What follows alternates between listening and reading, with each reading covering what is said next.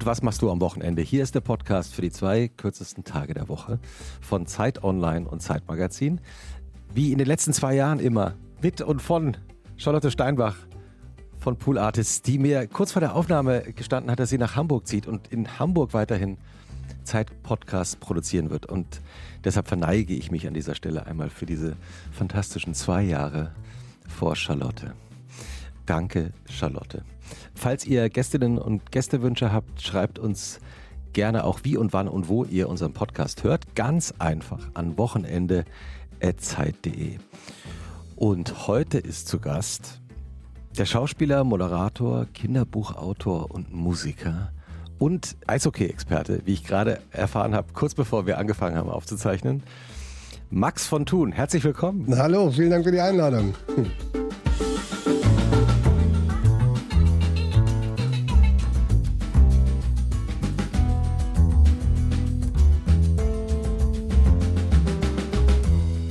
Freue mich, dass du hier bist. Es gibt unterschiedliche Darstellungen im Internet, wie dein Name eigentlich vollständig und korrekt und richtig ist.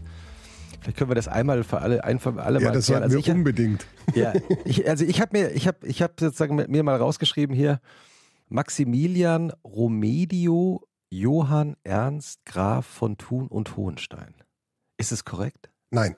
Siehst du? Die Namen stimmen alle, der Titel ist nicht korrekt. Das war ein österreichischer Titel, ein österreichischer Adel und in Österreich ist nach dem letzten Weltkrieg der, die Aristokratie abgeschafft worden.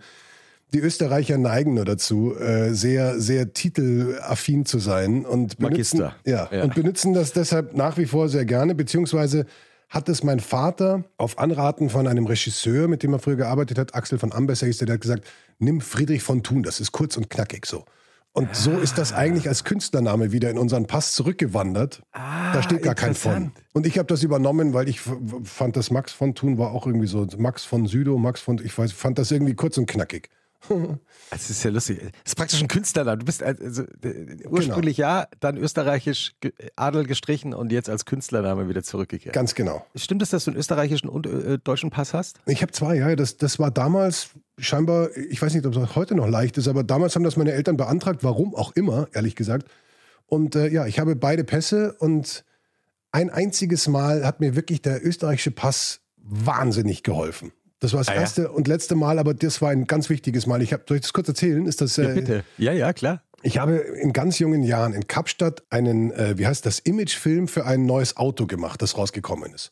Und das mhm. war also noch so vor Internetzeiten und da war, man hat irrsinnigen Aufwand betrieben, dieses Auto mit einer Plane abzudecken und mit fünf Securities auf der Straße zu bewachen, was es so auffällig gemacht hat, dass damals schon Leute das fotografiert haben wie verrückt. Fakt ist aber, ich bin bei der Einreise nach Südafrika, hat mir meine Agentur davor gesagt, Pass nicht vergessen, brauchst du für die Einreise. Ich habe gesagt, ich bin ja kein Idiot. Also kurz vor der Landung werden diese Formulare ausgeteilt äh, ja. von den Stewardessen und da steht also auch Passport Number. Und da fällt mir in dem Moment auf, ich habe meinen Pass doch nicht dabei, weil in Frankfurt, von wo ich geflogen bin, war keine Passkontrolle. Daher habe ich es nicht gemerkt. Ah. Und ich lande am Flughafen und die sagen, ich kann nicht einreisen. Also mhm. ohne gültigen Pass. Ich habe natürlich total Panik bekommen, weil ich dachte, ich bin also Anfang 20, ich zahle jetzt den kompletten Ausfall für diese Dreharbeiten, weil ich zu blöd war, meinen Pass mitzunehmen. Und die deutsche Botschaft, die ich angerufen habe, hat auch gesagt, sie können leider gar nichts machen. Ich muss am Abend die Maschine zurücknehmen.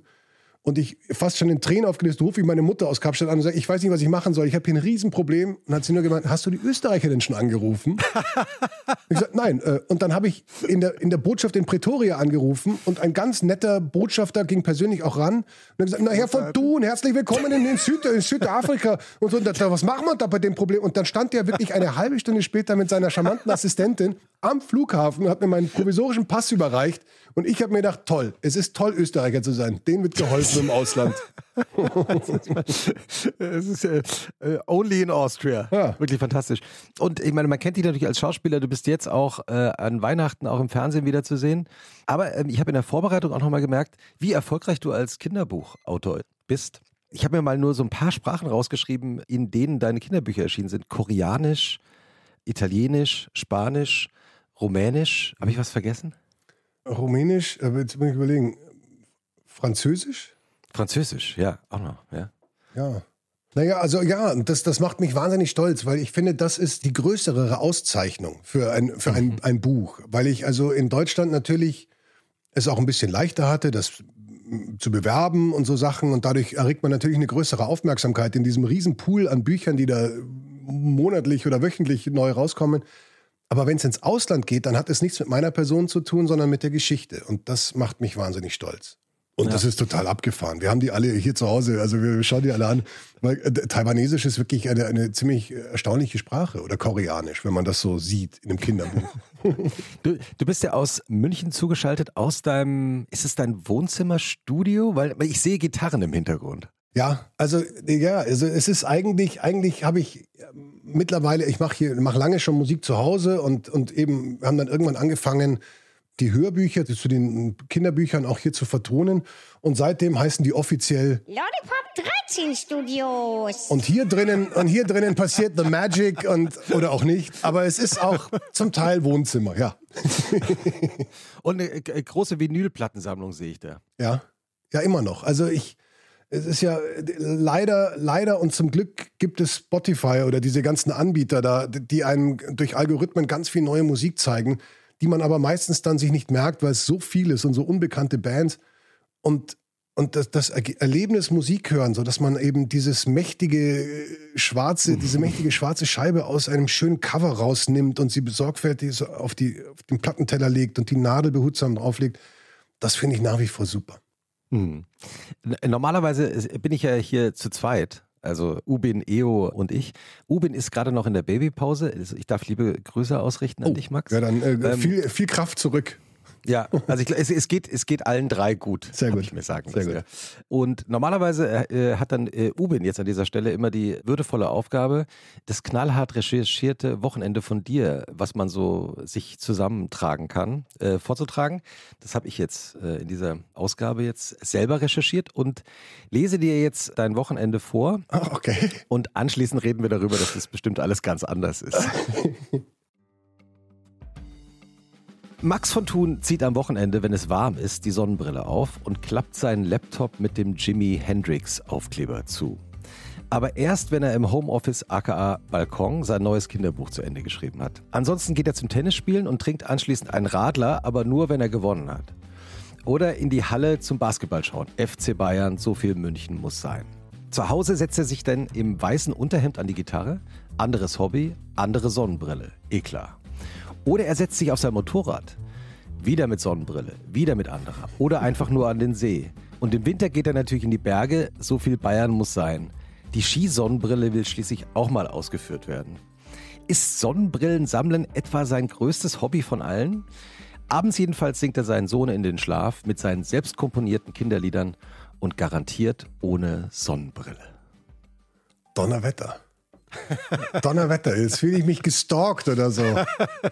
Ja, also da ist, da ist viel Wahres dabei gewesen. Absolut, absolut. Äh, aber um die Frage zu beantworten, ich sammle keine Sonnenbrillen, nein. Und ich habe auch ehrlich gesagt gar nicht viele, aber die trage ich halt gerne.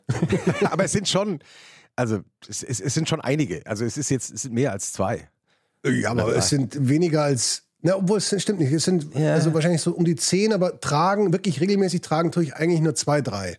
Okay. Und ich bin auch niemand, der so, ich, ich bin überhaupt kein wahnsinnig modischer Mensch. Ich brauche jetzt nicht so viel Accessoires. Ich habe Klassiker und die mag ich total gerne. Die müssen auch gar nicht von einer bestimmten Marke sein oder teuer sein. Die müssen auch halbwegs gute Gläser haben und die Sonne weghalten. Und schon bin ich happy. Wie beginnt eigentlich so ein ganz normales Wochenende für dich? Also ich sag jetzt mal, wenn du nicht gerade drehst oder an einem neuen Kinderbuch schreibst. Naja, also ich bin mit der Mutter meines Sohnes getrennt seit sieben Jahren jetzt und wir machen das Woche Woche. 50, das heißt, 50. Genau. Also das heißt, also jede zweite Woche ist mein Sohn dann von Montag bis, bis also zum folgenden Montag wieder bei mir. Und da habe ich natürlich einen komplett anderen Rhythmus. Also das ist manchmal ein Spagat, weil ich das, was ich noch so von früher kenne, dass ich mir einen Wecker stellen musste, auf 12 Uhr mittags oder so, dass ich den Tag nicht verpenne. Ich habe früher ganz viel Nachtmusik gemacht und fand das ganz ja. wichtig und habe gedacht, man kann nur produktiv sein zwischen 12 und 3 Uhr und dann schläft man halt logischerweise am nächsten Tag lang. Das geht ja mit Kind irgendwann alles nicht mehr und ich muss auch funktionieren, ich muss einkaufen, ich muss kochen, ich muss lauter so Sachen machen, Hausaufgaben mhm. helfen, zu Sportveranstaltungen oder zum Training bringen. Also da Eishockey, ich, ne? Spielt dein Sohn. Genau, er ist ein leidenschaftlicher Eishockeyspieler und der spielt Tennis und der spielt Basketball und das muss alles irgendwie unter einen Hut gebracht werden. Und äh, äh, dementsprechend sind meine Wochenenden Ging es um die Wochenenden oder um die Tage allgemein? Nein, die Wochenenden. Es, es, also wir reden mal über das Wochenende, aber wir können auch. Also das Wochenende, ich habe meinen Sohn mittlerweile so, so äh, trainiert oder so äh, konditioniert oder ich weiß nicht, wie man das sagt, dass das nicht komisch klingt, aber erzogen. erzogen vielleicht. Oder ihn einfach mit der Tatsache. Ja, oder, so, oder halt mit der Tatsache einfach vertraut gemacht, dass mein Samstag und mein Sonntag nicht auch um 7 Uhr starten. Nur weil, nur weil es bei Okay. ihm der Fall ist. Okay, also aber jetzt werden ganz viele junge Eltern zu Hause oder ähm, unterwegs da sitzen und sagen, wie hast du das geschafft? Durch Gespräche. Ich bin nicht wahnsinnig autoritär, aber ich versuche, aber wir reden sehr viel. Und, und ich frage ihn auch viel und ich erkläre ihm viel oder ich versuche ihm auch viele Dinge einfach begreiflich zu machen, weshalb sie für mich wichtig sind. Und wenn er das mal verstanden hat, akzeptiert er das auch äh, bedingungslos. Also er hat verschiedene Möglichkeiten, sich zu versorgen. Also er kann, also er, er, ähm, er könnte sich Brote schmieren, aber da ist er zu faul dazu. Er isst gerne so Reiswaffeln in der Früh und dann isst er ein, zwei Joghurts und manchmal eine Schale Cornflakes. Und das, und das hilft ihm dann erstmal so, dann ist still. Also ich kann theoretisch bis, ja, ich schaffe dann so bis 9.30 Uhr, 10 Uhr, so, wenn alles gut geht. Er hat überhaupt meinen ganzen Schlafrhythmus versaut. Ich kann gar nicht mehr wie früher so lange pennen, leider. Aber, Das ist aber vielleicht auch eine Altersfrage. ja, Hat mir ein Freund. ja, gesagt. ja, ja, ist leider. Ja, muss man, muss man auch sagen. Also es gibt dann Bedürfnisse, die einen manchmal früher aus dem Bett treiben, als man das selber gerne möchte. Aber ja, ja. Aber es ist, es ist so, dass ich also ein, ein, dass ich das ein bisschen entspannter ist. Unter der Woche muss ich natürlich aufstehen und, und, und ihn mit Wecker und, und so und, und ihn wecken und ihn fertig machen lassen, so oder dazu pushen, dass er sich schneller fertig macht und Frühstück machen und Brotzeit und so. Das heißt, ähm, wenn er am, also sag mal, du hast das Wochenende mit ihm, dann kommt er am Freitag wahrscheinlich irgendwann aus der Schule Ja. Und wie geht's dann weiter? Dann ist, also Freitag ist auch immer, wir haben viermal die Woche theoretisch Eishockeytraining. Dann sind wir um 15 Okay, Uhr wow. sind wir im Olympiastadion in München. Er spielt beim EHC München. Und dann sitzt man in dieser Halle, die natürlich, wenn kein Spiel ist, auch nicht geheizt ist und friert so ein bisschen mit anderen Eltern und macht halt das, was ich, ich hätte nie gedacht, dass ich mal so, so ein Elternteil bin, der so am Spielfeldrand sitzt oder so. Aber ähm, hältst du dich zurück? Also ich meine, es gibt ja, also je, jeder oder jede, die in ihrer Kindheit und Jugend selber irgendwie mit einem gewissen Ehrgeiz oder Begeisterung Sport gemacht hat, kennt ja diese Eltern, besonders Väter, die so am Spielfeldrand stehen und dann in dauerhafter Kommunikation sind Nein. mit ihrer. Ja, nein, das will ich auch nicht. Die sind auch, also die Mannschaft, die sind jetzt nicht so, zählen nicht zu den Top-Favoriten in dieser Liga. ähm, und, die, und, und ich glaube auch, aber das ist ja auch eine wichtige Lektion fürs Leben. Also die verlieren schon manchmal ganz ordentlich, aber sie verlieren halt und lernen damit Niederlagen umzugehen. Und das ist ja genau das, was gerade so abgeschafft werden soll mit Bundesjugendspielen und auch, glaube ich, wie Fußballtraining jetzt ausschaut und so. Man muss, dass man Kindern überhaupt nichts mehr zumutet, das geht mir total auf den Sack. Und ich bin auch, ehrlich gesagt, also ich sage ihm manchmal nach dem Training, da hatten wir neulich eine Diskussion, da war er ziemlich angepisst, weil ich ihm gesagt habe, heute warst du aber nicht so anwesend beim Training, oder? Oder habe ich mir das nur eingebildet? Ich sag, wieso? Ja, aber du bist irgendwie so rum, du warst so verträumt. Und da war er eher sauer und hat beim den nächsten Male so hart trainiert und immer so mit Blick zu mir nach oben und ich lese da meistens was, weil ich muss ja irgendwas machen. Ah, du hast nicht hingeschaut, Papa. Ja, ich habe nicht wirklich hingeschaut. Aber ich habe jetzt, also er, ich, hab mich, ich bin jetzt gerade ein bisschen verkühlt, weil er hat letztes Wochenende zum ersten Mal spielen dürfen als, als die, die U11, wo er spielt, darf dann Mhm. bei Spielen vom EHC München, also bei Profispielen, in, dem, in der Drittelpause spielen. Ah, auf einem kleinen ist ja Feld. und dann haben die da gespielt und er war natürlich total aufgeregt. Und ich war aufgeregt und das wird dann komplett gefilmt und dann wird es auch analysiert gemeinsam und sagt, hier super Stellungsspiel und so.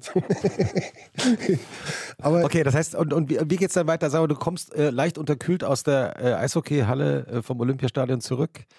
Äh, ihr beide, wie geht es dann weiter am Freitag? Also der, der Freitag ist mittlerweile, wir haben mittlerweile, also wir, er schaut auch sehr gerne Eishockey. Und ich bin mittlerweile auf dem äh, Standpunkt, dass ich mir denke, bevor mein Sohn irgendwelche schwachsinnigen Serien schauen will oder so, also Fernsehen. Serien?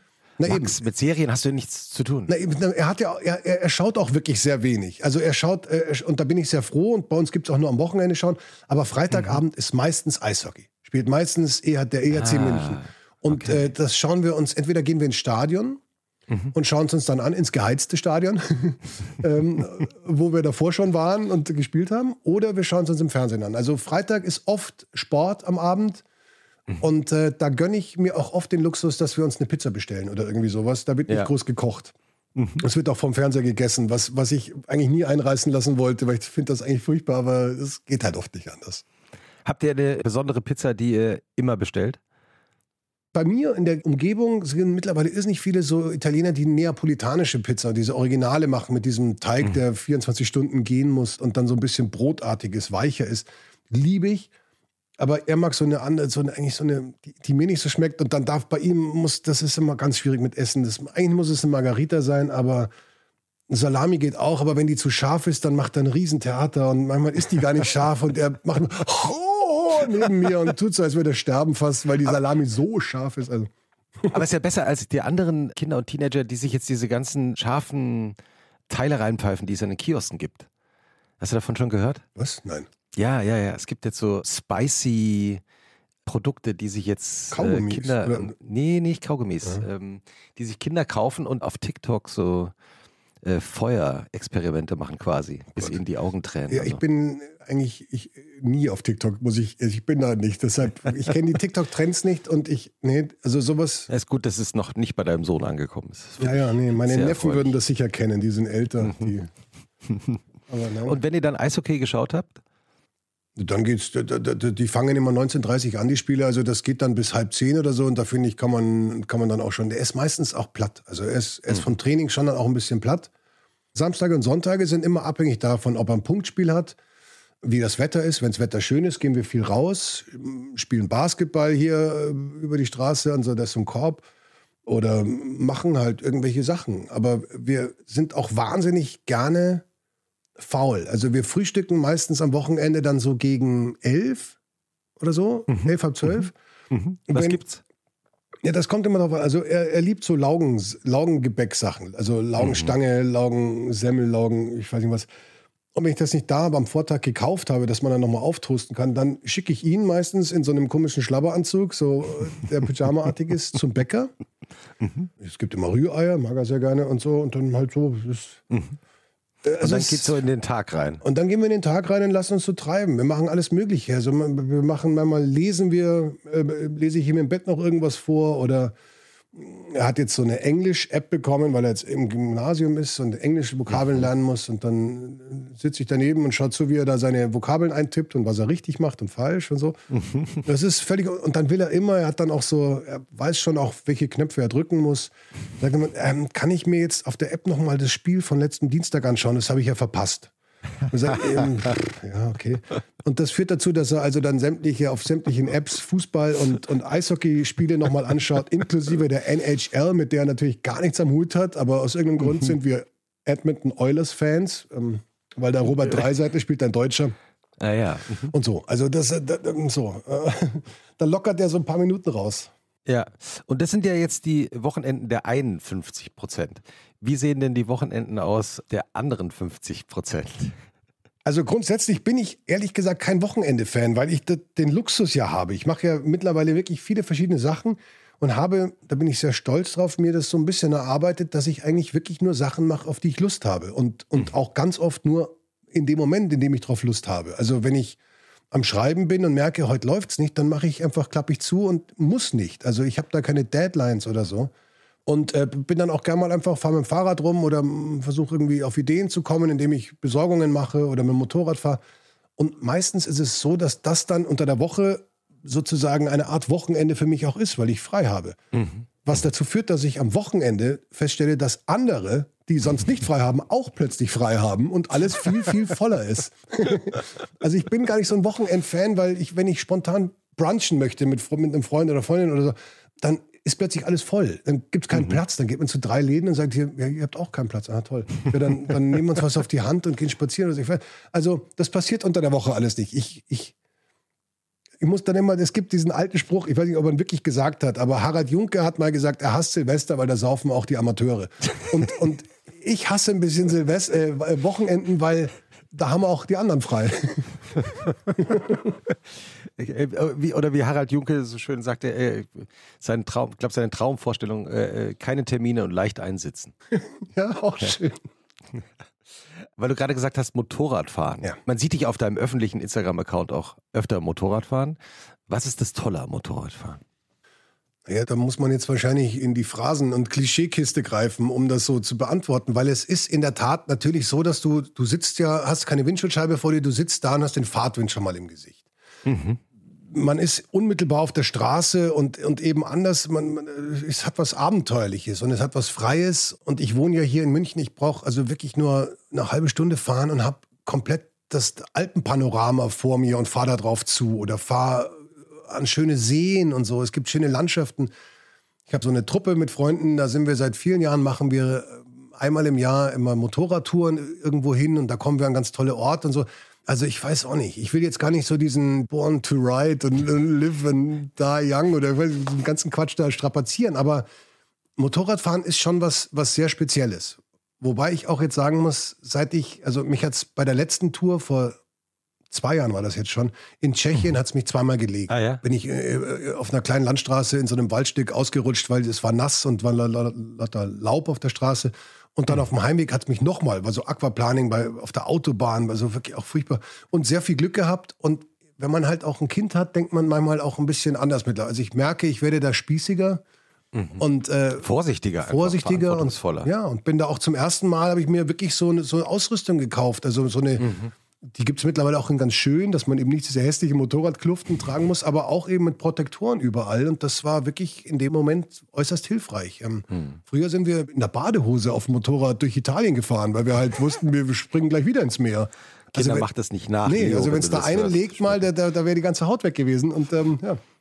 Deshalb, ja, man wird vorsichtiger. Auch mein Sohn ist ganz früh schon auf dem Motorrad gesessen. Aber dann fahre ich 30 maximal. Also, weil wenn ich da zu viel Gas gebe, ist der plötzlich, ist der Sitz hinter mir leer und mein Sohn ist weg. Also, aber also er findet das auch ganz cool, aber das ist jetzt nicht so ein Riesenthema mehr, das Motorrad. Äh, Jetzt bist du ja in München geboren und aufgewachsen. Ja. Und lebst in München. Ja. Was ist das Schöne heute an München, am Alltag in München? Hast du da äh, Lieblingsorte, Lieblingscafés, vielleicht auch Lieblingsorte, an denen man Essen kaufen kann, jetzt mal abgesehen vom Viktualienmarkt? Ja, naja, klar, ja. Ich habe hab meine, meine Spots hier. Ich bin in München aufgewachsen. Ich bin dann in England im Internat gewesen, ähm, zwei Jahre. Und war danach in Spanien eine Zeit und bin ein Jahr mit meinem VW-Bus und meiner damaligen Band durch Europa gefahren. Und wir haben musiziert auf Strand, Stränden und Marktplätzen und so, um Geld zu verdienen für Sprit. Und das war alles ganz toll. Und dann bin ich hier irgendwie wieder gelandet. Und ich mag München auf eine Art sehr gerne, weil es hat so was, eigentlich was Verpenntes, aber trotzdem was Großstädtisches auf eine Art. Und es liegt ganz toll, finde ich. Also mit den Bergen im Winter oder auch zum Motorradfahren im Sommer. Aber grundsätzlich wird die Stadt wie alle Städte immer voller, ist unfassbar teuer und äh, ich bin gar nicht mehr so sehr. Ich wohne hier ne- relativ zentral und krieg immer, wenn irgendwas Neues passiert, dann ist hier Riesenaufruhr und mir geht das eher auf die Nerven. Ich hätte es eigentlich lieber schon ruhiger, so, so ein bisschen beschaulicher. Aber ich bin zum Beispiel, ich, wir wohnen direkt an der Isar. Ähm, also ich gehe im Sommer, ziehen mein Sohn und ich uns die Badehosen an und gehen einfach über die Straße und hüpfen ins Wasser. Das ist ja wirklich fantastisch, weil München zu diesen Städten in Europa gehört, denen das gelungen ist, dass eben die, der, der Fluss, der durch die Stadt fährt, einfach so begehbar ist und man kann einfach reinspringen ins Wasser und kann rumliegen. Und, und die Wasserqualität ist gigantisch. Also es ist wirklich Ja. sowas von glasklar und, und es hat schnellere St- Stellen und, und Nebenarme und dann bauen manche Eltern immer so aus Steinen irgendwie wie so ein kleines Pinkelplanschbecken. Für ganz kleine Kinder sitzen dann so Leute, so die Jungs in der Windel noch. Also das ist, ja, das ist rührend. Und das ist aber auch das ist zum Beispiel am Wochenende sowas von überfüllt, dass man eigentlich nicht hin will. Was ist eigentlich dann der beste Tag? Also wenn man sich aussuchen kann in München, dann Montag oder Dienstag? Naja, also ich, also vielleicht immer noch so, das ist noch so hängen geblieben aus, aus den wilderen Tagen. Ich glaube, ein Donnerstag, weil der Donnerstag ist noch so eine Option, dass man am Abend, da gibt es schon ein bisschen mehr. Da kann man noch mal irgendwo hingehen und vielleicht sich einen, eine Bar aussuchen, wo man nicht mit Abstand der Älteste ist, sondern halt noch zwei, drei andere, die auch so ein bisschen fehl am Platz wirken. da, da kann man irgendwie ganz gut sich so, so in die Menge mischen. Was würdest du sagen, welches Jahrzehnt waren deine jungen Wochenenden in München? War das die 90er? Oder Nuller? Ähm, 90er? ja, jetzt muss ich überlegen. Ich habe 96 Abitur gemacht und dann war ich wahrscheinlich bis 2000 oder so gar nicht in Deutschland. Mhm. Also ja, die, die Nullerjahre so oder, der- oder ja. Hattest du da Lieblingsorte, Lieblingsclubs? Ja, gibt es zum Teil auch gar nicht mehr. Und vor allem war da irgendwie, da war eine, eine so eine gute, war eine ist nicht gute Truppe so zusammen. Also das war, da gab es wirklich so Läden, da ist man hingegangen alleine, weil man einfach wusste, da trifft man sofort irgendeinen Freund. Also nicht nur irgendwie so einen Bekannten, mit dem man dann kurz Smalltalken muss, sondern Freunde waren da immer. Und das war, das war toll. Und Was waren das für Läden? Welche Läden waren das? so Namen und solche Namen. Ja. Ed Moses Ja, Mhm. ja. zum Beispiel. Es gab eine, eine Bar gegenüber vom Haus der Kunst. Mhm. Und da gab es eine riesige Terrasse und da hat irgendwie alles stattgefunden. Die Musik drin war gar nicht so wichtig, aber die Terrasse war im Sommer einfach ein Knaller. Und, äh, und da waren die hübschesten Frauen der Stadt und die gefühlt coolsten Typen und da war irgendwie hat alles gestimmt so. Und, und da gab es Bier aus der Flasche und das war herrlich. Mhm. Also nicht diese ganze Schickimicki, nicht sowas wie das P1 oder so. Ins P1 ist man damals gegangen, wir sind damals ins P1 auf dem Heimweg. Es gab einen Pizzastand im P1. Und dann ist man so um drei oder so, ist man am P1 vorbei und hat sich noch eine Pizza geholt, die damals schon recht teuer war, war saugut und ist halt dann heim. Ja, das P1 muss man auch unseren jüngeren Zuhörerinnen und Zuhörern kurz erklären, ist eigentlich im Grunde Deutschlands berühmteste Disco gewesen, vielleicht neben dem Dorian Gray in Frankfurt. Und war äh, inspiriert vom Studio 54 natürlich. Genau, Äh, und, aber nie erreicht und hatte auch, war immer stolz, wenn da Fans waren. Da ist, glaube ich, auch Grace Jones auf einem, auf einem weißen Pferd mal durchgeritten, was, äh, ich weiß gar nicht, im Studio 54 war das auch irgendjemand, der das gemacht hat, glaube ich. Ich glaube, Bianca, Bianca Jagger. Jagger, oder? Das hat, das war mir jetzt auch nicht sicher, ja. aber Mhm. Ja. und so und, und dann sind halt irgendwann waren dann Rockstars mal da, wenn sie in München gespielt haben danach. Und dann irgendwann waren es halt nur noch Fußballer vom FC Bayern und irgendwann ging es halt auch bergab. Spielt jetzt auch wieder eine äh, Rolle des P1 in dem äh, neuen Film von Simon Verhöfen über die Geschichte von Milli Vanilli, Mhm. die jetzt an Weihnachten in die Kinos kommt.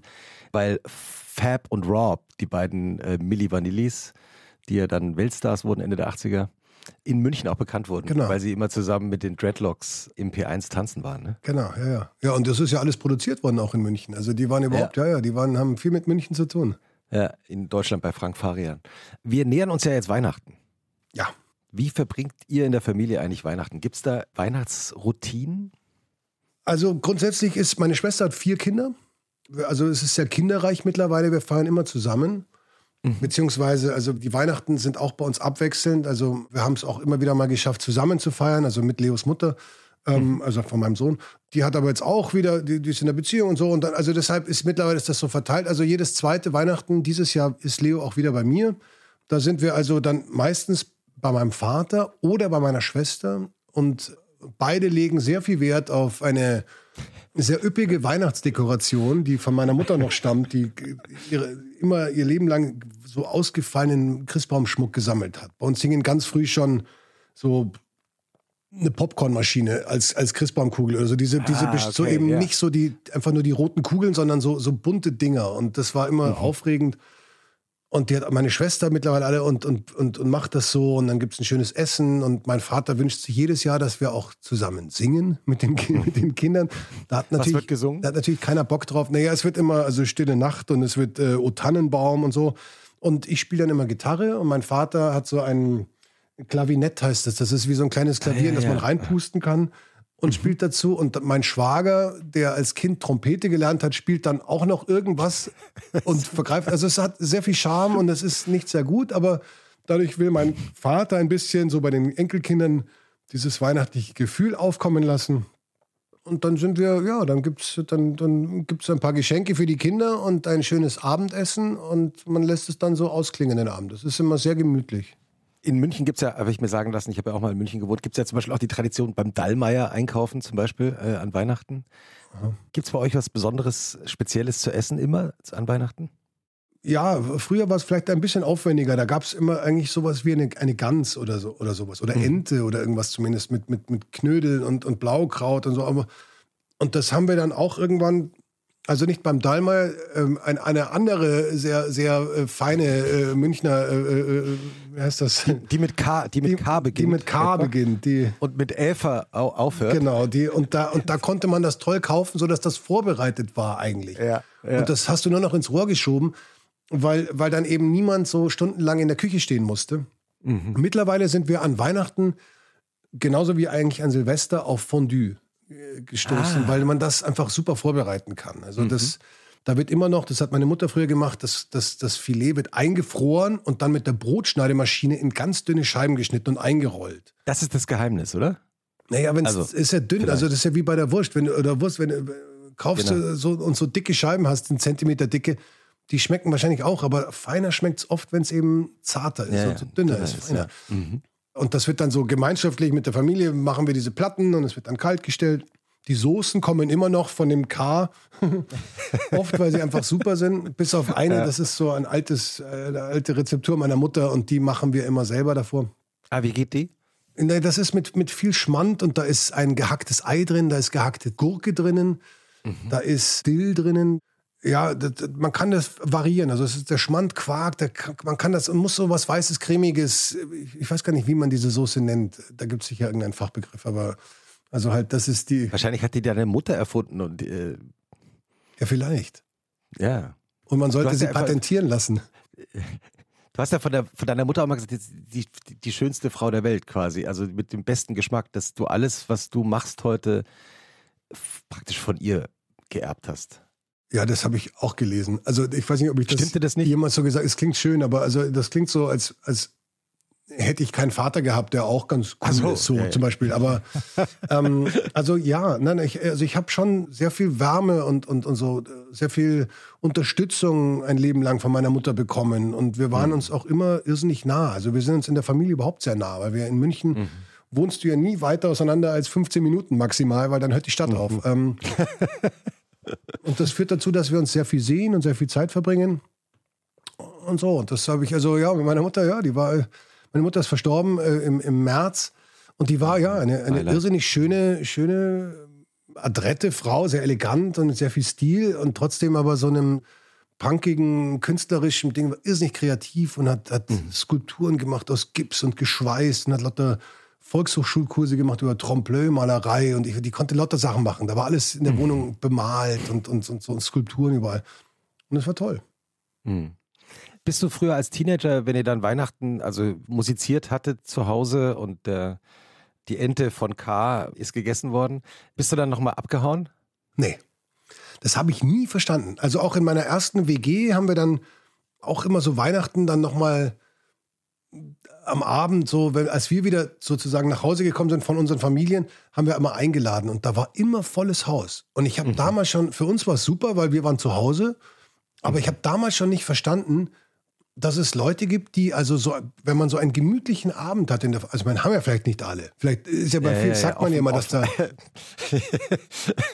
das heißt doch immer, dass man an Weihnachten, dass dann so Streitereien aufbrechen. Ja, ja, habe ich gehört. Ja. Ja, also und dann flieht man vielleicht eher, aber ich bin ehrlich gesagt meistens so vollgefressen an Weihnachten, weil ich auch so eine bei Fondue habe ich leider im Kopf, da fehlt mir die Schranke, also da fehlt mir dieses Die Bremse. ja, da fehlt mir dieses äh, jetzt so, jetzt ist mal Schluss, weil es eben auch so dünne Scheiben sind, dann denken wir uns ach zwei, drei noch und die Soßen und das führt dazu, dass ich oft auch nach dem Essen längere Zeit irgendwo auf dem Boden liege, weil ich einfach liegen muss, also hart liegen muss, um zu verdauen. Aber, aber so, äh, das ist genauso, finde ich, wie wenn man so, wenn du in einer netten Runde bist, irgendwo so bei jemandem zu Hause und man hat ein paar Flaschen Ja. Wein getrunken und man hat lustige Themen und man quatscht und irgendwann sagt einer, hey, lass doch mal noch kurz dahin gehen, da ist noch der so und so oder, oder da ist heute eine Party. Das ist immer, also immer eigentlich die, die Ansage für, ne?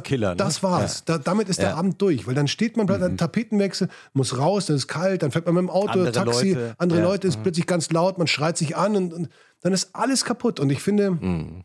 also unsere Weihnachten sind so nett und harmonisch, dass ich nie das Bedürfnis hatte, danach noch irgendwo in einen Club oder eine Bar oder sowas zu gehen. Das heißt, dein Vater, Friedrich von Thun, der in, Deutschland ja seit Jahrzehnten auch als, ich sag jetzt mal, so Gentleman-Schauspieler äh, bekannt ist, also den man ja aus dem Fernsehen kennt, aus dem Kino natürlich auch, aber vor allem auch aus dem Fernsehen, ist wirklich so, wie man ihn sich vorstellt. Weil er spielt doch oft diese distinguierten, freundlichen, immer zuvorkommenden äh, Gentlemen. Ja, ja, naja, er wird es wahrscheinlich gar nicht so gerne mögen, wenn man das so sagt, weil er auch wirklich andere tolle Sachen gespielt hat. Aber so wird er wahrgenommen und ja, ja, also. Aber ich finde das ja, ich, ich, ich verstehe das bei Schauspielern und Schauspielerinnen natürlich auch, man möchte ja sehr unterschiedliche Facetten zeigen. Ja. Ich denke dann immer, es ist doch fantastisch, wenn dir gelungen ist, einen Typen Mensch, das ist, sind ja unterschiedliche Rollen und so weiter, so zu verkörpern, dass man immer denkt, ja, das, das kann nur der oder das kann nur die. Das ist doch auch was Tolles. Ja, ja. Ja, also ich habe damit auch kein Problem, wenn man ihm so einen Titel gibt. Aber ja, natürlich, das stimmt. Also er hat ja auch wirklich eine, eine sehr, sehr wir haben jetzt neulich hat er Fotos irgendwie so ausgemistet und hat so aus den 60er Jahren erste Standfotos und, und von Schwarz-Weiß, von jungen Ko- Kollegen, die längst tot sind. Und, Aber tolle Sachen auch. Also der hat, ja, der hat eine, eine ganz beachtliche Karriere, so auf die er zurückblicken kann. Aber für mich ist das ja nicht wahnsinnig relevant. Ich bin einfach sehr froh, dass ich einen wirklich sehr coolen Vater habe, der also der, der jetzt 82 ist und der wahnsinnig offen ist und interessiert und aktiv und ähm, immer noch arbeitet. Und das hilft auch, glaube ich, irrsinnig viel, dass man Text regelmäßig lernen muss und sein Hirn beansprucht und da mit jungen Leuten zu tun hat, die sagen, Friedrich, kommst du mal und so hier, ja, okay. Ähm, Also der, der, das hilft dem und, und der ist sehr belesen, man kann ist nicht viel lachen mit ihm. Wir haben viele Hobbys so gemeinsame über Musik und, und eben Schauspiel oder Film und, und das ist toll. Also Hat er dir ähm, am Anfang deiner Schauspielkarriere einen Rat mit auf den Weg gegeben? Also nein, nein, aber ich weiß mittlerweile auch aus Interviews von ihm, dass er also schon sich natürlich seine Gedanken gemacht hat, so dass man, ob das jetzt eine gute Idee ist. Und das war ja damals längst noch nicht so hart umkämpft oder, oder so, so. Heute gibt's ja, ich weiß gar nicht, also heute ist ja auch jeder irgendwie, ich glaube, heute ist ja auch jeder, der mal in so einer Gerichts-Reality-Show äh, eine Aussage gemacht hat unter Eid bei Richter Dr. Schlag mich tot, ähm, der ist ja auch schon Schauspieler und so. und also Ja. und dann gibt's, äh, das habe ich vor, vor Jahren mal gelesen, beim Spiegel stand irgendwas, dass es also, glaube ich, 15.000 registrierte Schauspieler in Deutschland gibt und davon können gerade mal 5% von dem Beruf leben. Und wenn man da dazugehört, dann ist das ein wahnsinniges Glück und, ähm, und auch nicht selbstverständlich und auch kein Dauerzustand. Also das muss man schon auch irgendwie alles einkalkulieren. Aber er hat, also wir haben, wir haben ein paar Mal auch zusammen gedreht und ich weiß, bei einer der ersten Arbeiten, da hatte er eine Reihe, die hieß Die Verbrechen des Professor Capellari Ah, ja, ja. oder sowas. Ja, absolut. Siehst du, der Gentleman-Professor. Genau, da ist so ein bisschen äh, schrullig in so einem alten Ja, ja. Oldtimer rumgefahren und hat so Miss Marple-mäßig die Fälle so zufällig gelöst. und da hatte ich eine Episodenrolle damals und dann wollte mich ausquetschen oder ich weiß nicht mehr, worum es ging in der Szene, aber er kam dann danach, nach einer Stellprobe und hat zu mir gesagt, ganz leise, sag mal, ähm, willst du das nicht vielleicht besser? Also so, weißt du, wenn du, wenn du das so machst, könnte man ja vielleicht. Und ich sagte, nee. Ah, ah, ah, ah, okay, ja, dann, na, nee, dann, dann, dann nicht, dann wie du willst. Also da war ich zu stolz, um einfach zu sagen, aha, interessant, Danke. probiere Ja. ich mal, weil er natürlich einfach genug Erfahrung hat, um durchaus Sinnvolles zu sagen. Und, und er war aber auch so verständnisvoll, dass er jetzt nicht gesagt hat, Mann, jetzt sei doch nicht so stur, weil das wird die Szene doch verbessern, sondern er hat gesagt, okay, willst du nicht, dann, dann nicht. Und seitdem sind wir wirklich auch, äh, finden uns da sehr auf Augenhöhe. Wir quatschen ganz viel über die Arbeit vom anderen und, und besprechen Projekte, die wir auf dem Tisch liegen haben oder andere Sachen, die wir gesehen haben. Und das ist irgendwie ganz, ganz lustig, ganz schön, dass so eine professionelle Ebene dazu kommt noch bei uns. Jetzt sehe ich hinter dir die drei Gitarren an der Wand und natürlich, wir haben schon kurz drüber gesprochen, die Vinyl-Plattensammlung. Welche Musik ist für dich die wichtigste? Also wenn du dich jetzt entscheiden müsstest für, ich sage jetzt mal, drei Platten auf die einsame Insel, was würdest du mitnehmen? Oh Gott. Aber ich habe so eine Theorie, dass, dass Leute, die sagen, das ist mein absoluter Lieblingsfilm oder das ist mein absoluter Lieblingssong, da stimmt was nicht. Weil das, wenn man das sagen kann, dann ist irgendwas doch komisch. Weil also mal ist man gut drauf, mal ist man schlecht drauf. Das beeinflusst doch die Auswahl oder, oder mal ist ein Film, äh, also drei, drei Alben ist ja auch wurscht. Ich versuche deine Frage zu beantworten. Ist auch okay, ein bisschen Zeit zu gewinnen mit so einer Antwort, finde ich auch gut. Also Kannst nachdenken. also ich würde, Alben, boah. ja. Also ja, ich wollte jetzt nicht, wollte ich nicht festlegen auf ein Album, weil das ist vielleicht dann doch schwer. aber so und es drei. Mhm. gibt wirklich so viele gute Sachen. Also es wäre wahrscheinlich, es gibt so ein paar Alben, die sind einfach, also Ziggy Stardust ist also also so äh, ähm, ähm, David David Bowie, ähm, äh, Warum? Transformer. Ne, es gibt so Alben, es gibt so ganz wenige Alben, die man eigentlich so von Anfang bis Ende durchhören kann, wo man nie, nie auch nur ansatzweise sagt, also den Song hätte es eigentlich nicht gebraucht. Und ich finde, da gehört Transformer von Lou Reed dazu, da gehört Ziggy Stardust dazu, da gehört, ähm, naja, vielleicht auch ein altes Led Zeppelin. Album. Aber, ach, das ist so schwer. Das ist so schwer. Also, das, das, ich kann, das kann ich nicht beantworten. Weil, es müsste auch, gerade auf einer Insel, müsste auch irgendeine alte Jazzplatte dabei sein. Da müsste, da müsste, pff, boah, eine, vielleicht Stan Getz oder irgend sowas leichtes, fluffiges oder, oder ein, Boah, äh, d- d- d- ich kann, das kann ich nicht beantworten. Das ist doch ich, schon ich würde mich weigern, auf diese Insel zu gehen, wenn ich drei LPs mitnehmen müsste. Was, was hörst du gerade? was ich gerade höre. Ich höre also jetzt nicht immer, ich, ich bin selten auf dem, am, am Zahn der Zeit. Also ich weiß nicht wirklich, was in den Charts stattfindet. Ja, ja. Was du gerade hörst, also völlig unabhängig, ob es äh, neu oder alt ist. Ich habe mich lange gewehrt gegen sowas wie Spotify, weil ich selber auch als Betroffener, ich kriege 0,003 Cent, wenn jemand 15 Sekunden eines meiner Hörspiele anhört also, oder einen Track anhört. Kannst du das nochmal zum Mitdenken nochmal sagen? Wie viel? 0,003 Cent. Das kriegen die hm. meisten Künstler, kleinen Bands und so. Ein Paul McCartney bekommt dann, ich weiß nicht was, 25 Millionen, glaube ich, aus irgendeinem Grund, weil er halt Paul McCartney ist. Also das ist die, dieses ganze Verhältnis, diese ganze Abrechnung ist, finde ich, völlig absurd. Und ich finde es auch völlig mhm. absurd, dass alle Menschen irgendwie finden, dass Musik allgemeingut ist. Dass die gar nicht auf die Idee kommen, dass da jemand sitzt, der vielleicht Stunden mhm. verbringt, einen Text zu schreiben, einen Song, äh, die Akkorde auszuarbeiten. Und so, dass der so einfach, dass man sagt, ja, das ist halt so, das muss doch in dem Abo drin sein, in der Pauschale. Und das finde ich ganz schwer und deshalb habe ich mich irrsinnig lang geweigert, bis mein Sohn so viele Hörspiele gehört hat, dass ich gesagt habe, ich kaufe die doch nicht dauernd. Wenn du die zweimal hörst, dann, dann hörst du was Neues. Macht ja keinen Sinn. Also ja. haben wir Hörspiele entdeckt über, über Spotify und dann mhm. habe ich irgendwann angefangen, so halt paar Lieder zu hören auch. So. Und dann hat der mir, dieser Algorithmus haut mir Sachen raus. Also ich höre irrsinnig vielen alten Funk, alten Soul. Und ich dachte, ich kenne mich da ganz gut aus. Aber ich entdecke da jetzt Sachen und auch neue Sachen, die klingen so, als wären sie alter Funk, alter Soul, alter Rock. Da gibt es wahnsinnig viel tolles Zeug. Der Nachteil ist halt, dass ich das läuft so nebenbei und ich schaue nicht dauernd auf mein Handy, um zu schauen, wer das ist. Und dementsprechend habe ich keine Ahnung, was ich höre, aber ich höre Musik, die mir gefällt. Mhm. Also. Ja. Jetzt abgesehen von deinen eigenen, was sind denn so die besten Hörspiele, die du gehört hast? Äh, mit meinem Sohn oder, oder wie? Ja, zum Beispiel.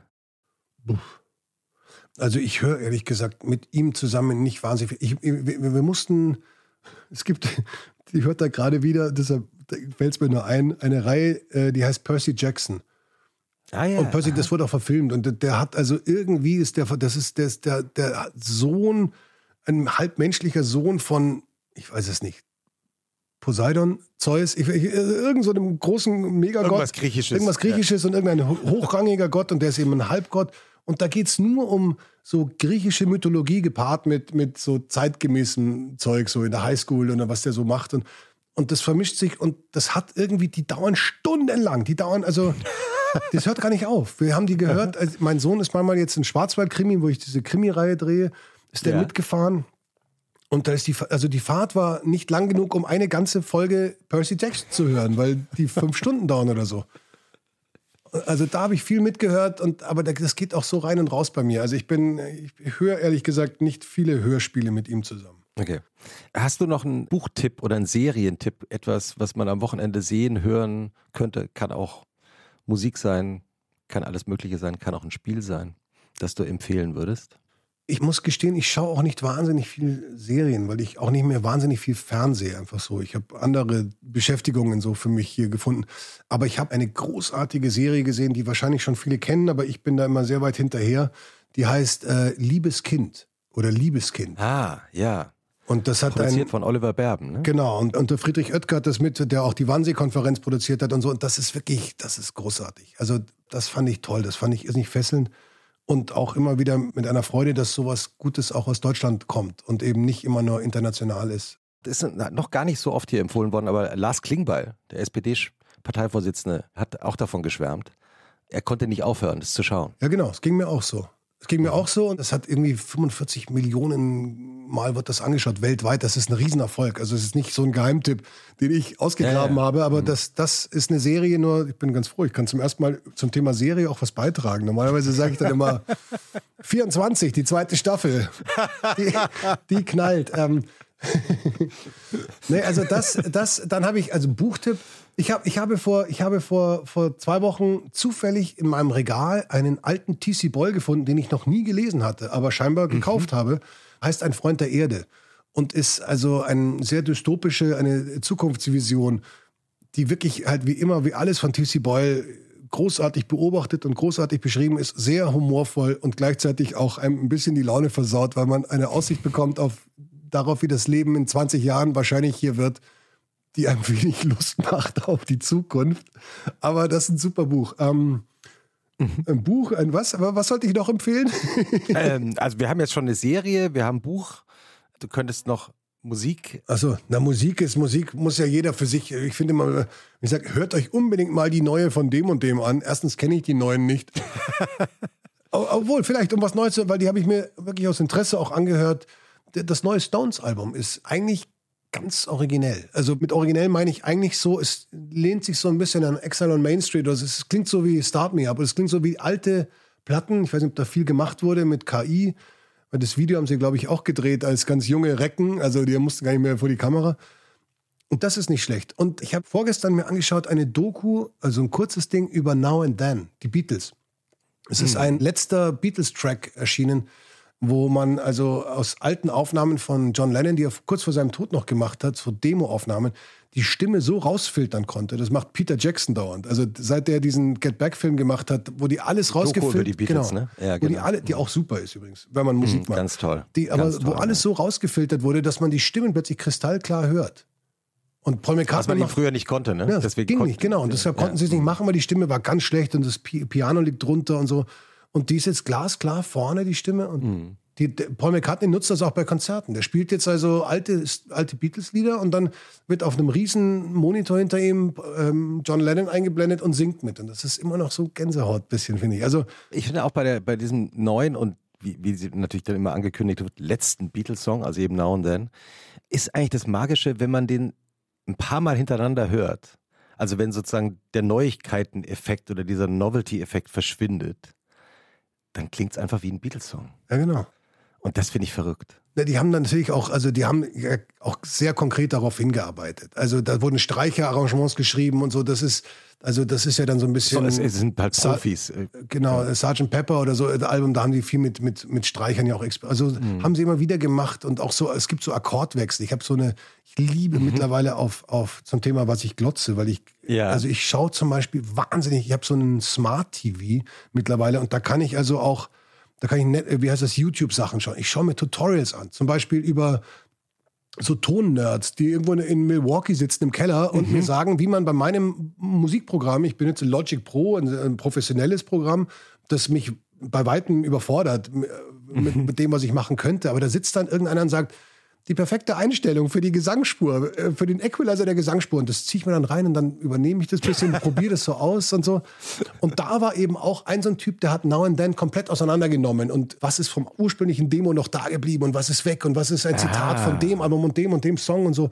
Und das ist super. So, so, so nerdigen Quatsch mag ich. Und könntest du es noch finden, Wie finden was das genau war? Also der Nerd, der aus Ja, Milwaukee, der Now and Then auseinandergenommen hat. Und ja, wahrscheinlich muss man das nicht einfach in, die Such, in dieses Suchding. äh, Ja, wir, wir, wir schauen mal nach und nehmen es dann in die sogenannten Shownotes, weil es äh, Ach so, also ja, also ist wenn, doch immer super. Ja, aber ich finde ja und eben und der hat dann auch gesagt, dass da so Akkordfolgen waren, so aus My in My Life gibt es so eine Akkordfolge von D auf D Moll und die Mhm. ist auch in Now and Then drinnen und so und, und der sagt dann so eben, das sind so Sachen, die sind so so Zitate und angelehnt und ich weiß auch nicht. das ist ja wunderbar. Also sowas macht mir Spaß, ja. Wie bist du eigentlich zum Gitarrespielen gekommen? Meine Eltern haben sich getrennt, da war ich 13. Mhm. Und meine Mutter hat in den Jahren davor, nicht lange, aber ein, zwei Jahre davor, meinem Vater mal zu Ostern, glaube ich, eine akustische Gitarre geschenkt. Ich, ich weiß gar nicht, ob er das wollte oder, oder wie auch immer, aber, aber sie fand das eine Aber tolle sie hätte sich's gewünscht Ja, von ihm. Weiß, nicht mal Naja, das wie weiß ich, aber er ist sehr Ja. musikalisch und er kann auch Klavier schnell so ein bisschen rumklimpern und auf. Wir, wir haben viele so Instrumente, wo wir so ein paar Töne rauslocken können. Nichts Virtuoses, aber man kann so ein bisschen spielen. Und äh, die hat ihn aber irgendwie nie so angesprungen und die hat er da gelassen, als er ausgezogen ist. Und da war ein Buch dabei, Peter Bursch Gitarrenbuch. Ich glaube, den gibt es heute noch. Das ist irgend so ein Hippie aus den 60er Jahren wohl. Und der zeigt einem, da lernt man nur die Akkorde und das ging dann los mit Get Back von den Beatles. Das kann man dann mit zwei Akkorden spielen. Und dann geht's zu House of Rising Sun. Und ich also wird immer ein Akkord mehr und halt ein so ein alter Hit dazu. Und das hat irgendwie dazu geführt. So habe ich Gitarre spielen gelernt. Dann hatte ich ganz früh schon Freunde, die auch gespielt haben. Und dann hat man, weiß ich nicht, da haben wir gemeinsam Country Roads gesungen und versucht zweistimmig zu singen oder haben so alte, alte Klassik Cat Stevens Nummern gespielt und ich hatte ein, ein Tascam Vierspurgerät für Kassette. Da konnte man vier Spuren parallel aufnehmen. Und da war auf einer immer ein schlechter Drumcomputer und auf der anderen war eine nicht gut gestimmte Gitarre und dann war noch Gesang. Und Die habe ich heute noch die Aufnahmen, die sind fürchterlich. Also hat meine Mutter auch tapfer durchgehalten, diese ersten so Gehversuche. Und dann habe ich Schlagzeugspielen angefangen, hatte keine Becken, sondern Kochtopfdeckel. Ich habe ein ganz billiges Schlagzeug geschenkt bekommen. Und das war Krach ohne Ende. Aber so ging das halt langsam los. Und was dann wirklich so wirklich motiviert hat, war, dass wir schon sehr früh in der Schule so Groupies hatten. Also da waren Mädels, die fanden uns toll, weil wir Rockstars waren. Die hatten Gott sei Dank noch zu wenig Ahnung, um zu wissen, dass wir unsere Instrumente nicht wirklich beherrschen, aber wir sahen halt cool aus. Wenn man auf einer Bühne steht mit einer E-Gitarre um, dann ist das einfach cool. Erstmal. Davon haben wir profitiert und das hat mich beflügelt. Oder ich meine, du hast ja vorhin auch erzählt, dass du dann mit eurer Band, der dann auch durch Europa getourt bist, also eben ja, ja, getourt im Sinne so, von, ja, ja, ja, genau, im Sinne auf der Straße auch getourt. Hast du jemals gedacht, das könnte was werden? Also vielleicht könnte ich eventuell mit dem Rock'n'Roll Geld verdienen. Gab es den Traum mal irgendwann? Also den, ja, den Traum gibt und den Traum gibt es auch eigentlich immer noch. Also ich nehme immer noch, ich bin, ich habe gerade zwei Songs, an denen ich arbeite, die ich geschrieben habe und die ich produziere so zu Hause. Und da spiele ich die mhm. Gitarren ein und dann singe ich Background-Chöre und dann ähm, spiele ich äh, Orgeln oder Keyboards ein und, und so und, und also das, wenn man mich fragen würde, wenn ich wählen mhm. dürfte, welches Leben ich leben möchte so. Mhm. Lieber erfolgreicher Schauspieler oder lieber, lieber erfolgreicher Musiker, würde ich immer sagen erfolgreicher Musiker. Warum? Weil erstens ist Musik machen, was ja nicht Erfolg voraussetzt, aber Musik machen ist, so blöd es klingt, das ist eine Form von Balsam für die Seele, eine Form von Medizin, einer mhm. psychischen Medizin, die ich mir verabreichen kann. Wenn es mir richtig schlecht geht, spiele ich mir den mhm. Kopf frei. Ich spiele nicht mhm. Probleme weg, aber ich spiele mir den Kopf frei. Wenn es mir richtig gut geht, kann ich dieses Gefühl verstärken, indem ich laut singe und laut jubel musikalisch. Mhm. Und dann ist Musik einfach was ganz Tolles, was mich sowieso immer begleitet. Ob ich selber mache oder höre oder so. Also Musik ist immer irgendwie dabei. Ich habe mittlerweile kein Auto mehr, mhm. aber also wir, wir haben früher, also als ich noch Autos gefahren habe, war, war, mir, war immer völlig egal, was das für ein Auto ist. Oder wenn jemand gesagt hat, wie viel PS hat, dann sage ich mir, scheißegal. Es hat vier Türen und es hat eine super Anlage drinnen. Ich hatte immer Wert gelegt auf ein gutes Radio, also gute Anlage, dass ich Musik mhm. hören kann. Das war mir immer wichtiger mhm. als die neuesten Spielereien zu haben oder eine bestimmte Marke. Du hast ja vor ein paar Minuten mal so äh, gesagt, ja, du hast angefangen, Gitarre zu spielen, als deine Eltern sich getrennt haben, dein Vater ausgezogen ist und du hast die Gitarre dann, die da geblieben ist, genommen und gespielt. Ja. Und ich kann mir vorstellen, ich bin auch Scheidungskind, meine Eltern haben sich auch ungefähr in dem Alter getrennt, dass das auch so ein, so ein Weg ist, so für sich eine eigene Welt aufzubauen, wenn man dann da sitzt an der Gitarre und spielt, weil es ja auch ein Rückzugsort ist. Ja. Ja, ja. Oder ist es überinterpretiert? Nein, überhaupt nicht. Also, mhm. aber das ist, glaube ich, auch kein, kein so bewusster Akt in so einem Alter. Also, das weiß ich nicht, aber. Na, gar nicht. Nee, das ist überhaupt nicht bewusst, glaube ja, ich. Ja, also, aber natürlich, mhm. ja, natürlich ist es ein Rückzugsort. Und ich liebe, ich, ich schaue es nicht gerne überhaupt auch Dokus über Musiker an und so. Es gab auf Arte in der Mediathek jetzt vor kurzem, also die ganzen, die einzelnen Stones-Mitglieder und so wie die die ganze Zeit so durchgemacht haben. Und ich bin natürlich ein riesen Keith Richards-Fan und bin nach wie vor erstaunt, dass der überhaupt noch lebt oder das ist einfach unkaputtbar, aber super und, und gute Schweizer Kliniken auch gehabt irgendwann ja, ja. mal in seinem Leben. Ich, ich, ich bin so mal in der Tat ne? äh, auf Theatertournee sind wir durch die Schweiz gefahren und dann war in einer kleinen Pension war nur ein, ein schräg gegenüber ein grauer riesiger Betonklotz und dann hieß es, es ist ein Dialysezentrum. Und, äh, und dann haben wir da eingecheckt und es war wirklich so ein Familienbetrieb, so ein kleiner Gasthof mit vier Zimmern. Und dann sehe ich an der Rezeption ein Foto von der Besitzerin und daneben steht so ein zerzorselter Typ, da habe ich hingeschaut, es ist Keith Richards gewesen, der da scheinbar irgendwie eine Zeit lang halt zur jährlichen Blutwäsche hin ist. Aber ja, hat was gebracht offensichtlich. Ähm, aber naja, aber nein, aber ich meine, also die, diese ganzen großen Musiker waren alle so, die, die haben alle irgendwann mal in ihrer Geschichte so erzählt, die kamen natürlich auch aus, aus ganz anderen, in einer anderen Zeit und arme Verhältnisse und so immer, aber oder ärmere, aber immer gesagt, also dann habe ich dieses Instrument aufgegeben und dann war ich so neugierig, dann habe ich mir das selber beigebracht und habe nur noch gespielt und habe so gemerkt, mhm. das ist so toll, wenn, wenn man wenn man das, wenn man sowas hat, also mhm. weil die das Pendant ist ja, dass man so wie man heute, man zwingt seine oder will, dass die Kinder unbedingt ein Instrument lernen, da habe ich überhaupt keinen Bock und dann haben wir auch hier gehabt. Mein Sohn hatte Gitarrenunterricht kurz und weil er ist großer Guns N' Roses, Metallica und Motorhead-Fan. Er steht total auf ah. Hardrock. Also auf alte Musik aus der Sicht deines Sohnes ist ja, Ja. Musik. Naja, der arme Kerl, der hat Kindheit. natürlich, der kriegt hier nichts Neues. Also der, wir, wir kennen keinen Taylor Swift und wir kennen keinen Justin Bieber oder so. Wir kennen, das kennt er nicht. Das gibt's hier nicht. Also ja, tough shit. Aber ich sag dir was, also äh, bei uns zu Hause lief immer Jazz und auch so alter, alter Rock mal oder ein bisschen sogar Reggae teilweise oder so. Also bei uns lief auch so altes Zeug und ich höre heute noch das alles. Also ich finde, dass man das auch in der Erziehung ist man auch seinem Kind schuldig, dass man es konfrontiert mit guter Musik, genauso mit guten Filmen. Ich, der, mein Sohn kommt jetzt in das Alter, wo man langsam mal so ein paar Filme anschauen kann, bei denen ich wirklich schon ewig warte. Was ist da auf der Liste?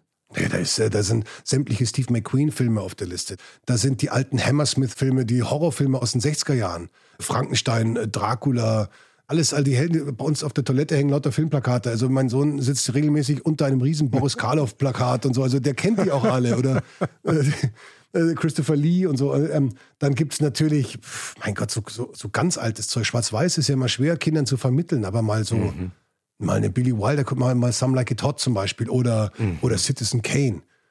Oder, oder dann eben, weiß ich nicht, die, die, diese ganzen 70er Jahre, dieses Kino in Amerika, dieses neue Kino, das dann Easy Rider, Easy New Rider Hollywood, und so. ja. Also, da, da Also ich, gibt's ich, so Leo, viel. Leo, falls du das hörst, also hier, wir haben jetzt die Liste schon mal aufgeschrieben, was du so in den nächsten Jahren mit deinem Vater hören wirst. Ja. Ich habe auch noch einen kleinen Buchtipp dabei. Ähm, Loriot wäre ja in diesem Jahr 100 geworden. Mhm.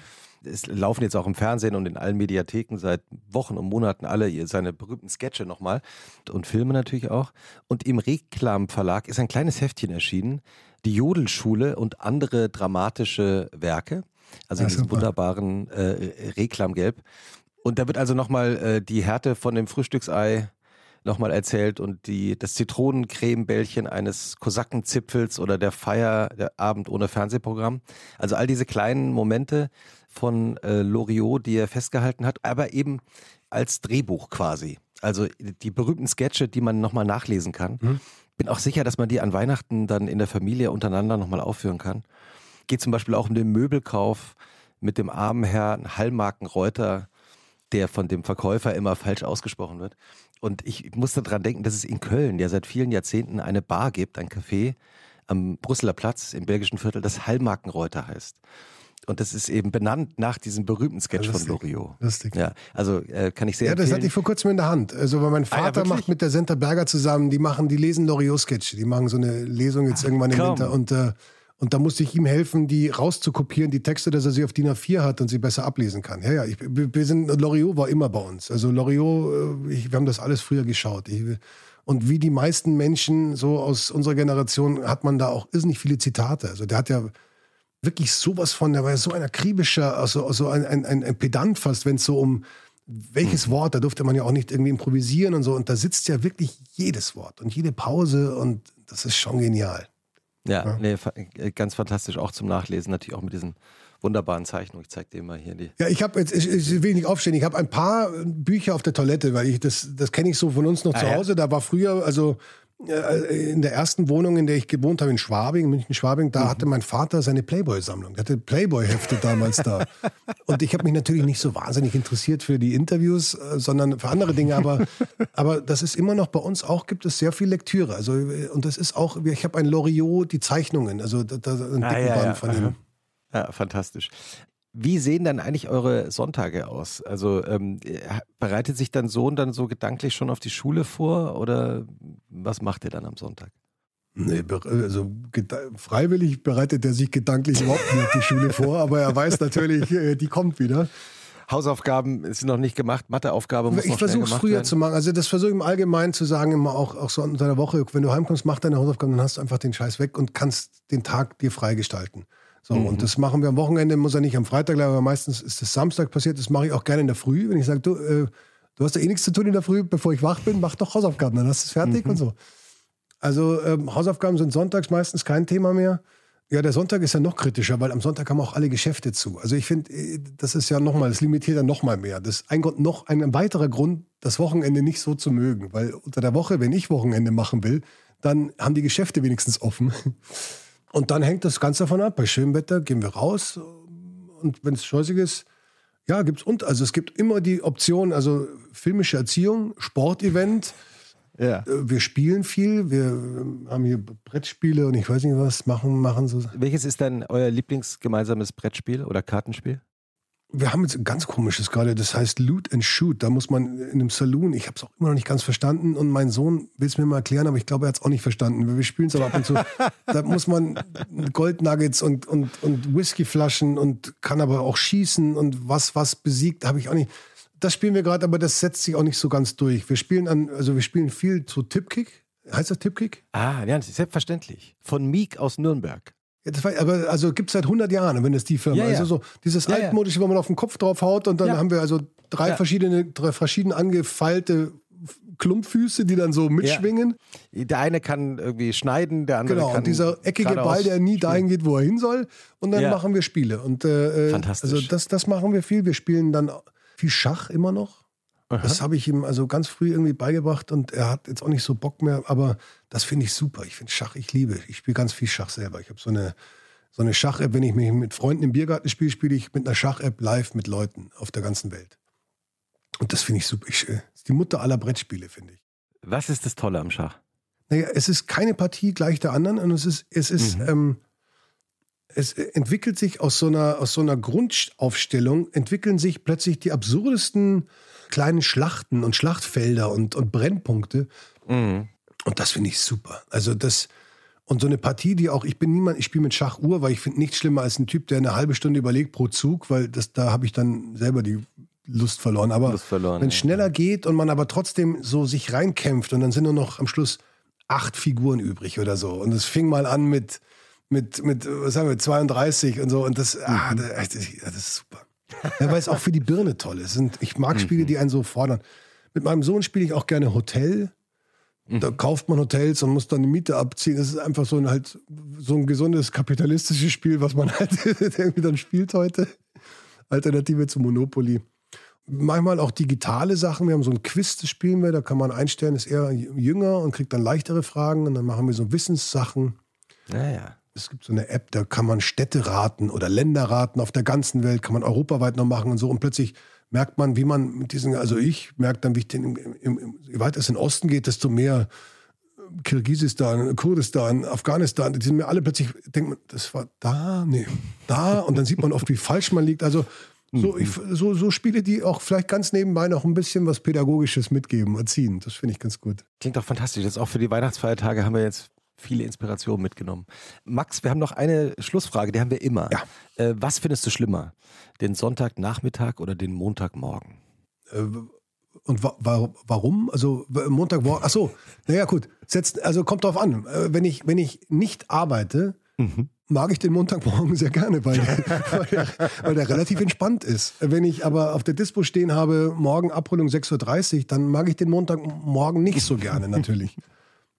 Und den Sonntagnachmittag, wenn der gemütlich ist, mag ich immer. Naja, also schwer, muss ich mich jetzt für eins entscheiden. Dann wahrscheinlich mag ich den Sonntagnachmittag lieber, weil der garantiert ungestört ist. Und der Montag nicht immer. Zwingend. Leuchte mir sofort ein. Ich wünsche dir und eurer Familie auch schöne Feiertage und vor allem, dass du die Bremse für euer Heiligabend Weihnachtsessen nicht findest. Ja, die werde ich. Da, da, da muss man sich gar keine Gedanken machen. Das schaffe ich nicht. Das, ich bin da zu blöd. Ich weiß nicht, woran das liegt, aber das schaffe ich nicht. Aber ja, vielen Dank. Also ja, das also wünsche ich auch, wünsche ich dir auch, wünsche ich auch allen, allen Zuhörern. Das also ja, schöne besinnliche Feiertage ist ja echt so. Man muss ja auch mal ein bisschen durchatmen so in der heutigen Zeit und vielleicht, wenn man das in einem harmonischen Rahmen machen kann, ist das schön. Deshalb wünsche ich jedem einen harmonischen Rahmen, um eine harmonische Weihnachtszeit zu haben. Herrlich und schönes Wochenende. Danke, Max. Ich danke. Ciao. Ciao, ciao.